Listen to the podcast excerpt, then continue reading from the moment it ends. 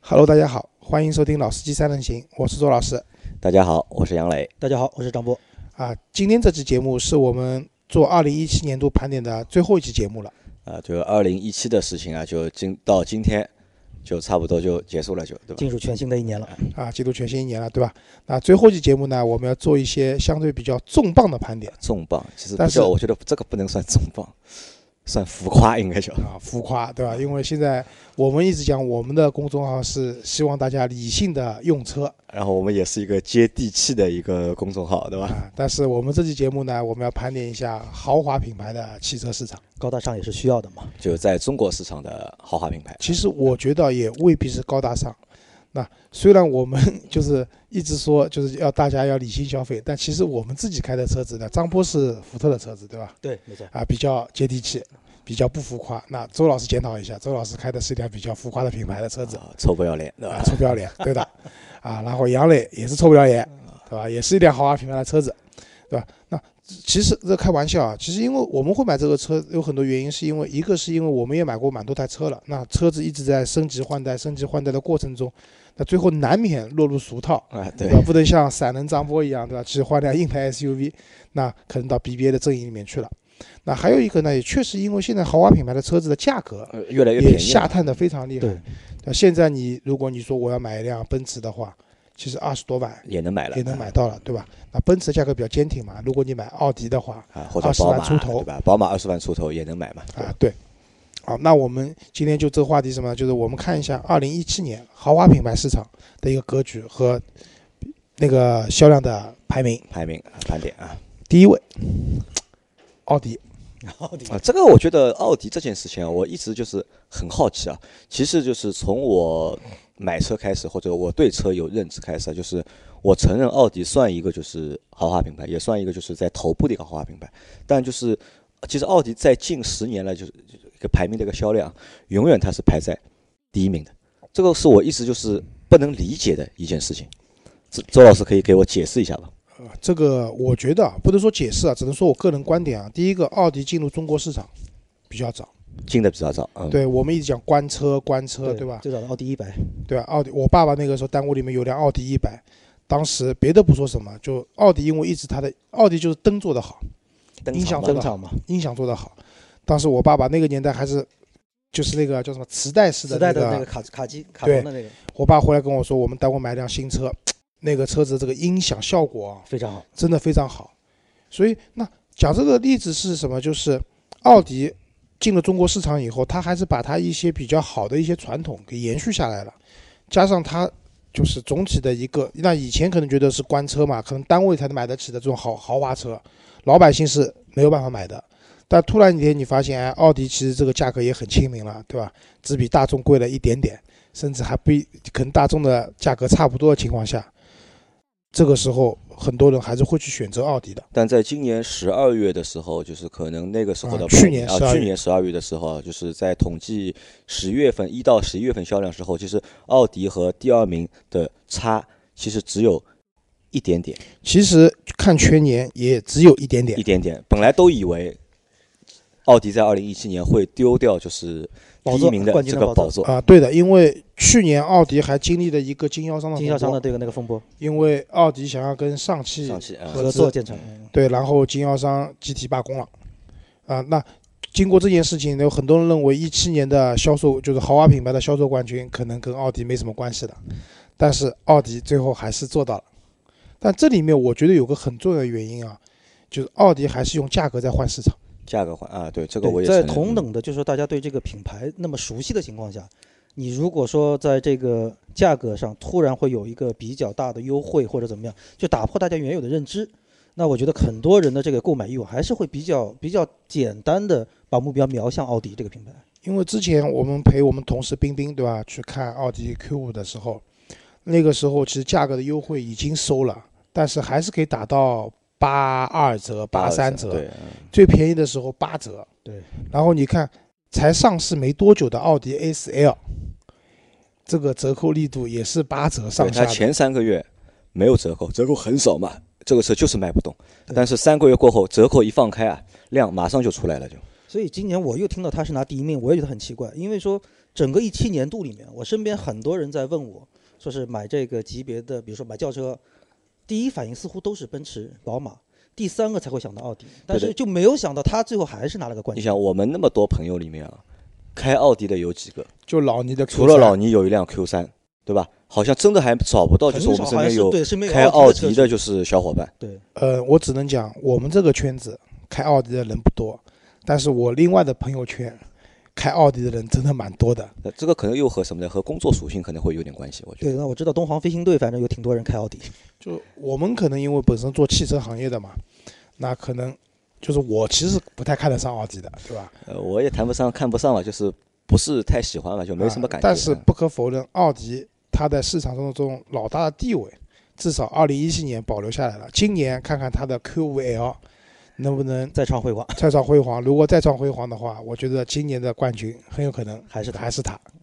好，那第二名的话就是 BBA 里面的宝马。宝马啊，那刚才忘说了，奥迪的全年销量是五十九万七千八百八十六台，宝马的话是五十九万四千三百八十八台，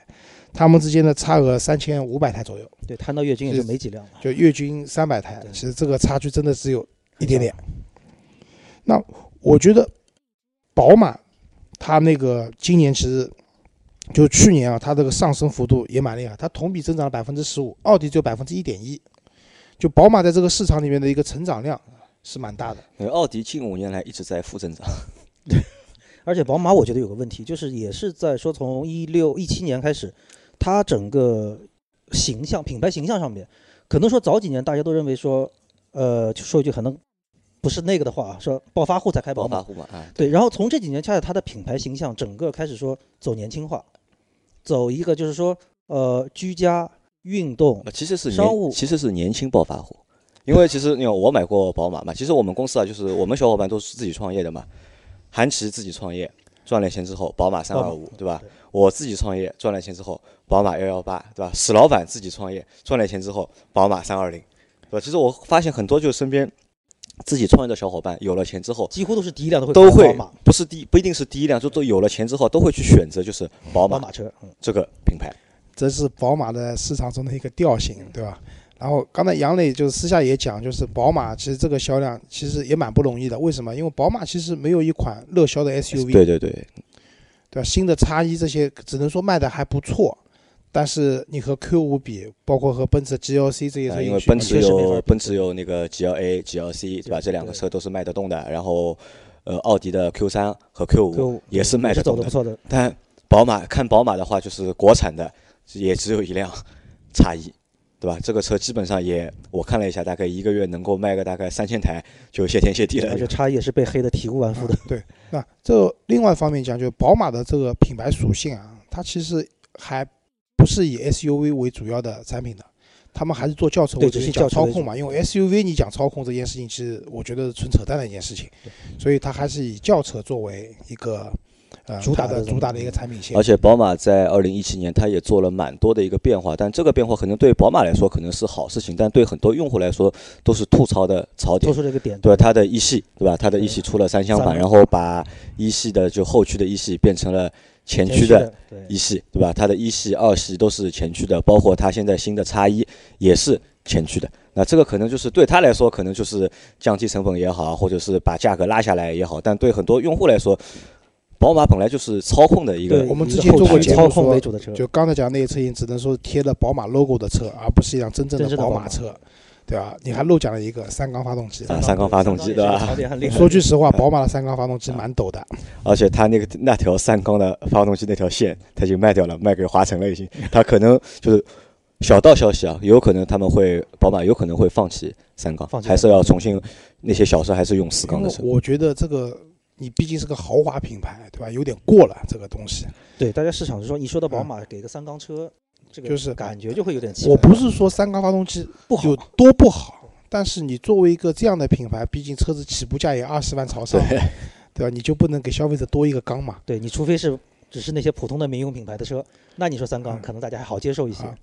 接下来讲第三名，梅赛德斯奔驰， 奔驰啊，五十八万七千八百六十八台。你可以看到 BBA 的头部阵营其实都将近六十万的量，是非常接近的。而且奔驰的话，今年的一个销量增长是百分之二十五点啊，九因，为奔驰已经连续就是今今年应该是第三年了，已经连续三年有一个就是比较大的一个增幅，其实特别是从就是它那辆新的那个一级不新的那个 C 啊，哦新 C 改款之后开始，从那一年开始，又好像这个量就一下子就爆发出来了。对，其实我觉得今年奔驰完全有机会冲第一的，但是可能出于他们自己的战略目标吧，他们也无所谓。为什么这么讲？之前阿 Q 来做节目，啊，大家还记得十吧？一月份说的时候就把今年的销售目标完成了，完开然始后没有优开始惠，长了，对吧？任何车没有优惠，对吧？爱买不买，就算有订单，一月份再发货，啊，长到一月份。长到一月份。那这个我觉得是可能他们一个策略吧。还有一个很重要一点是，奥迪优惠最大，其实宝马的优惠也很大，嗯对吧？上次说宝马七系多少钱啊？七十万。万，哦七十七十多对万，呃奥迪的 A 八六十万起，对六十万，对吧嗯但是奔驰的车子 S 不降价坚还挺没车，嗯，啊，对，奔驰的 C 降一点点但是还要强奸你装潢，啊，强奸装潢等于不降价。其实奔驰的有这个销量，有个难能可贵点是，它几乎没有市场优惠的情况下，对做到的。而且今年你像那个奔驰新 E 刚上来的时候，我身边就有朋友说看中了一个内饰颜色，当时就在四 S 店说，为了这个颜色，首先第一你要等差不多两个月，然后你还必须是购买店里一堆的这个包那个包，然后就在这样的情况下，他当时还说我等，一直是到最后等了一个多月，实在说为了用车没办法放弃就了。从这个角度啊，就是我能讲，奔驰的经销商蛮幸福的。虽然就是奔驰，因为之前推了那个星辉套餐以后，它的维修保养的价格是大幅下降了，但是卖奔驰的车的单车利润还是是有比保障较的高的，对因为一个是没有优惠，然后还要让你买这个包那个啊包，强制装潢对吧啊嘛，？一万五千八百八十八的一个包，实际成本可能不足三千块钱，对吧？经销商在这里可以说是赚的盆满钵满了。就可能从卖车这个环节赚钱，奔驰确实是第一位的。啊，对的，所以那我一直觉得啊 BBA 里面就是奔驰还是排在，就为什么叫 BBA 啊，不是叫 ABB 或者叫 BAB？奔驰、宝马、奥迪，对对吧？它这个三个品牌虽然是同一等级的，但是从高低上讲，嗯我觉得奔驰可能还是排在前面的。但是奥迪的公关一直强调，就是所有就是涉及到这三个品牌发稿的时候，一定要是 A B B，啊不是对 B B A，对这吧？是他自己一厢情愿，好吧？消费者这个肯定是不认可。就算我那些开奥迪的朋友，他们也会觉得奔驰比我略高级一点点。对，就是这个头部阵营里面，他们基本上差差距都是一点点，不是奶茶啊，是真的一点点。好，第四名其实蛮有说头的，凯迪拉克。凯迪拉克，嗯凯迪拉克凯迪拉克卖了十七万多，同比增长了百分之四十七，那可能从第四名开始啊，就是到了一个就是豪华品牌的二线的二一个线这个二级啊阵营嗯了。对，头部阵营过掉，现在是讲二级阵营了。那凯迪拉克现在排在二线阵营的第位一名了。对，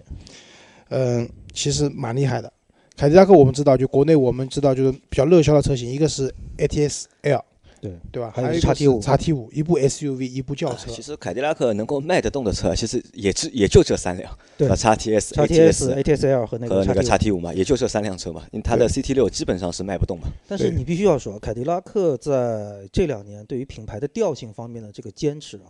我觉得他还是真的算是还做得蛮好的。凯迪拉克不是一直都坚持总统座驾吗？ 没对有他变过啊。对总统座驾可能在有一段时间大家会觉得说就听得有点烦了嘛，但是他其实现在更多你像推崇的这些所谓什么格调的方面，然后包括什么勇敢的这个东西，我觉得其实这两个调性还蛮符合现在就是说新兴的一些啊、怎么说就是在事业上通过自己的拼搏，然后经济各方面还不一错的人。个他一们个精是一神个调性那伟个方面伟大的一个什么怎么说呢？所那有的个所有的伟大源源于于个勇敢的开始，。对吧？就随便什么事情这句话都都能都套啊能套得上。这个我觉得是凯迪拉克这个 slogan 真的是想得好啊，。其实我觉得是张波前面说那有两个字，我觉得是很很重要的，坚持，就是他一直在坚一直持在做品牌的坚持。其实我和周老师我们认识，我们大概在六年前认识，应该六年前不七年前认识，我们也是因为就是凯迪拉克的项目认识的，对吧？那个时候其实凯迪拉克已经开始在重很重视通过网络对品还牌有去说做一做个微电影，去做一个就是品牌的一个塑造或者品牌形象的一个打造。其实那么多年过去了，就是这件事情一直在坚持，没有就是放松过，好像。对，啊，说实话，就是我们三个人其实都从各个渠道服务过凯迪拉克这个品牌，对吧就是？然后然后那个，其实我们也觉得就是，其实就这里夸一下，我觉得上汽通用啊，就做品牌啊，就是凯迪拉克真的还是蛮有一套的，要比另外两个品牌我觉得都要都好。对，确实能经常做出让人眼睛一亮的东西对啊，。虽然它的销量你看到的是可能只有十几万辆，可能不及别克的一个零头，但是凯迪拉克就在它这个能在豪华品牌里面，以前可能凯迪拉克是排在雷克萨斯后面，雷克萨斯后对面非的，常后甚面。嗯至沃尔沃后面，很后面的，嗯就是可能是二线阵营里面的最最后后的的位可能置，但现在变成二线阵营里面的领头羊，因为嗯你要去超 BBA，这这个个是基这本个上基本上啊，没有可能这性个的。销量现在还差三倍了。啊，对，原这车个是没有可能性的，但是确实在这个自己的阵营里面做到第一位了，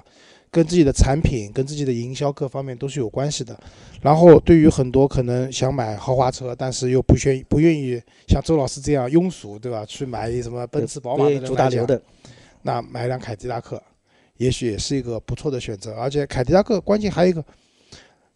国人对它的认知来讲，还知道这是一个很高档的牌子，对来自于美国，对吧？以前可能那个年代就是车子比较匮乏的年代，那个时候一百万一辆的凯迪拉克在中国的路面上也是经常能看到的。对，而且你像就是可能现在七零后啊，七零后、八零后、八零后啥，七零后这批人，那现在可能又是消费的一个中坚力量。在我们小时候，说谁家结婚有一辆凯迪拉克加昂长的婚车，那是一件非常有派头的事情，所以会有一个潜移默化说，哦，凯迪拉克这个牌子不错，啊，对，其实凯迪拉克这个品牌基础还是不错的对，然后加上这两年做的这种调性嗯啊，各方面啊都蛮打动人的，所以它的车子可以上升上去。我相信今年凯迪拉克可能会再往上上一点台阶吧。我觉那得啊这个还要看就是产品线。占你比现在因为我觉得还是我前面说的车太少嘛，就能卖的车也就是这三辆，然对后吧？今年据说消息是 x T 四，就是比 x T 五稍微小小一点的 SUV，啊那个要上。啊，对，那可能又是这个市场里面一个比较好卖的一个阵营吧。好，再往下，第五位排在凯迪拉克后面的，你们猜是谁？应该是雷克萨斯，应该。 雷克萨斯吧，不是的，啊不捷豹路虎。好，捷豹路虎哦，雷克萨斯真的是有点小没落嗯了。捷豹路虎卖了十四万六千三百九十九台，同比增长百分之二十三哦。对，我们之前讲捷豹路虎就是那个什么马戏团、啊、马戏团的演出队，什么这样那样的东西，觉得很不是不是很高端啊或怎么样，但是人家的销量确实上来了，把雷克萨斯都超掉了。你们觉得这是为什么？嗯我是个人觉得，就是说从，呃，捷豹路虎这本身这个品牌来说，过去跟国人跟我们的市场感觉是有一点距离太远，对，都知很道它高可端能的一个对牌子，对吧？又是医用就是什么英国皇家什么御用血统等等这些东西，大家可能更多的是哦我知道，但是跟我似乎没有关系。这次就是从收购开始往后，突然觉得说，哎，这个品牌已经是到我一个触手可及的范围之内了。对我以前看那个就是电视购物啊，在卖那个捷豹的 XJL，对，沙加尔对，它里面放的广告全是什么英国皇家、什么卫兵，对对吧？女王，我当时想这个车跟我没有关系的，我怎么买得起这么豪华的车子啊对，对吧？现在突然这个品牌就到了我们身边啊，。现在一下子就接地气了，对那吧这？个是最大的原因在于什么？国产了，啊，对对，吧这也是我想和讲的就。是奇瑞嘛，跟奇瑞就对，国产了。那现在国产的车型里面啊，就是 SUV 的话，路虎有那个路虎神行，身嗯形还有之前的极光呃路虎神行不是神行，对是路虎路虎神对行啊。啊，路虎神，呃，对。那在这样的话，在哦这样的发现神行啊，发说错了对不起，发现神发行现神就是行很变种的一辆车， 对吧？发现神行长两个得系是列并了一个系列，蛮丑的啊，一个蛮丑，但这个车还蛮好卖的，我跟卖你的还卖说。的还不错啊，的对，嗯因为便宜啊，三十万出头就能买了，对吧？然后轿车的话，它的那个 XE 之前出了那个加长版的 XEL，所以对今年可能路虎捷豹这个车如果卖得好的话，它的销量又能上个台阶。啊而且 X E 我们也蛮看好的，因为这辆车的话，我们从性价比啊到就是各方面来参数啊，我觉得都还蛮强的。这辆车啊，起始的版本给你的配置就非常的齐全了确实对得起捷豹这个牌子。啊，对的，所以捷豹呃就理所应当的上升了，它排到第五位。那第六位雷克萨斯，雷克萨斯啊雷克萨斯的吃的亏是什么？雷克萨斯全部都进口车，啊，对对，所以雷克萨斯也是一个价格相当坚挺的对品的牌，。贵啊。因为其实那其实，在七一七年的年初啊，就是雷克萨斯做了很多就是公关方面的事情啊，什么降薪啊、工匠精神啊，就搞了很多这个东西嘛。但其实我不知道你们两位是怎么看雷克萨斯这个品牌的，因为我觉得可能就是它只是一个就是相对来说做工比较好，或者是比较精致一点，比较精致一点的车，但是你要真说它好到哪里，其实我觉得也也未必吧。对，我其觉实得雷克萨斯一直给我的印象就是我刚才呃在说，就是一个是精致，另外一个可能在就蛮早之前大家觉得一个优雅，因为就说整个老车型就是还是叫凌志的那个年代，大家觉得它的一个大气一个优雅，所以这种调性到现在。我似乎我似乎找不到有有什么就是更新的能够代替它的这种调性的东西出来。就是雷克萨斯在我心目中啊，因为我一直蛮喜欢这个 L logo 的这两 L 个 logo，品嗯牌的车子的，因为最早看港剧，我是一个就是我老婆一直说我看剧是属于比较低端的，看港剧的，就是她是看英剧的，对我吧？看国产剧，啊，对，就是对我也看国产剧。那港剧里面以前很多呢雷克萨斯的车子，我其实对这个车子一直都很有好感。然后其实雷克萨斯，你说从设计角度来讲，那现在新的那个 NX，然后包括那个那个就是 IS 新款的 IS，其实都挺美的这些车子，就是车子很漂亮，然后呢车子内饰很精致，很优雅，然后呢性能一般般。对吧？基本上这是我对雷克萨斯的一个评价。但是为什么它的销量会逐步往下滑的原因，是因为奔驰、宝马都在降价，奥迪在降价，凯迪拉克在降价，路虎、捷豹也在降价。可是它因为进口的关系、成本的关系放在那边，它的价格始终都很坚挺。在这样的情况下，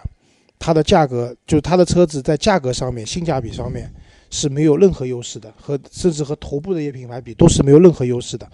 那自然而然，就是你服务好，对你说我有什么，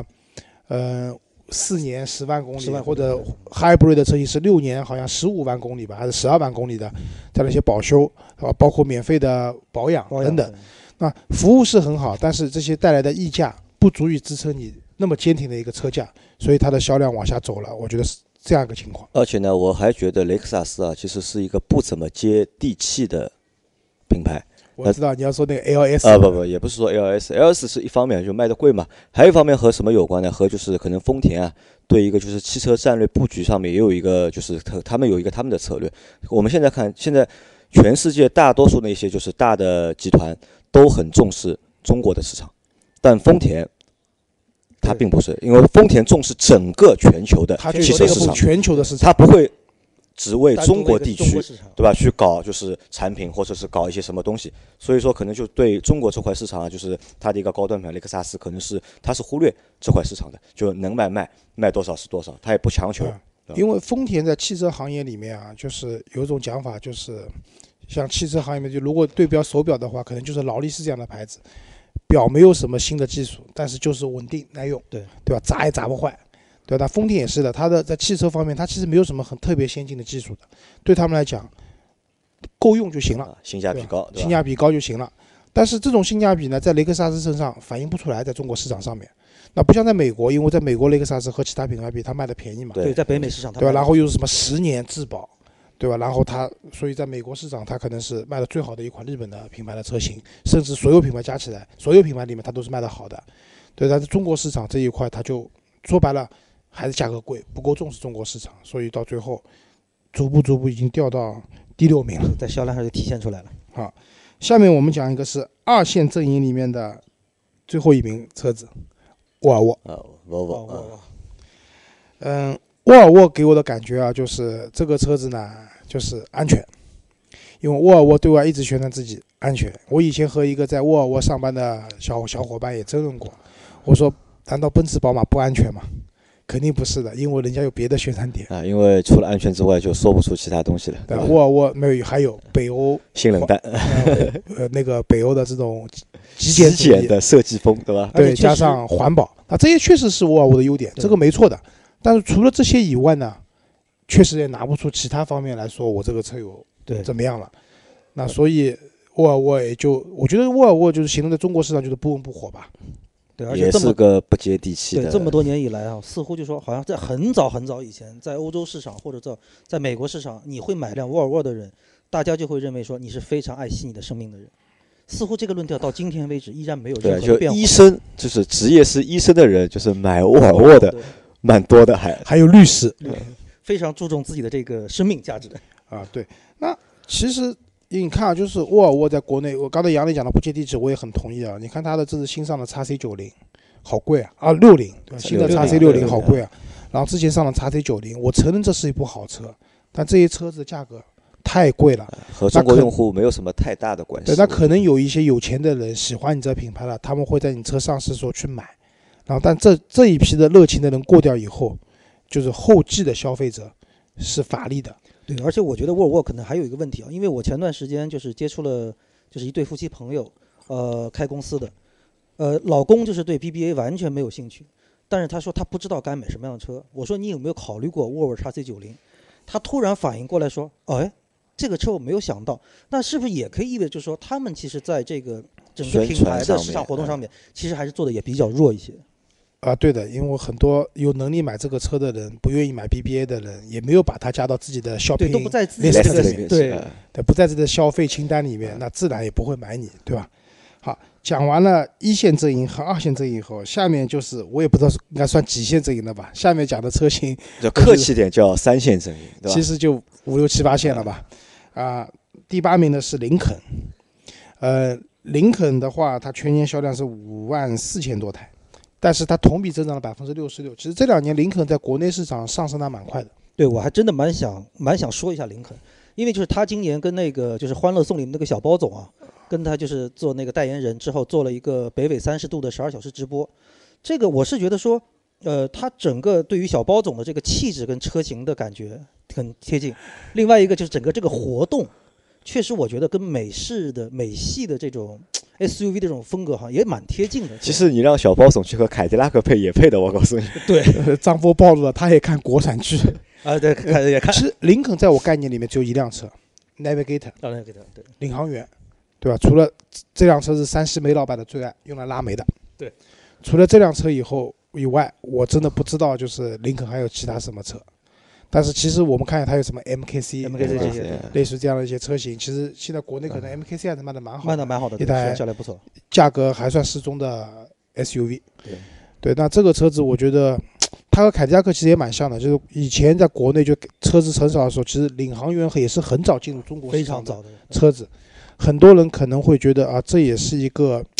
蛮高级的牌子，因为它名字叫林肯嘛，和美国的总统总统。名字是一样的。当时呢，你想林肯的领航员和凯迪拉克的那个凯雷德，很多人都傻傻分不清楚，啊车型又很像，又都是那么大。啊，是吧？到现在我也没分清楚。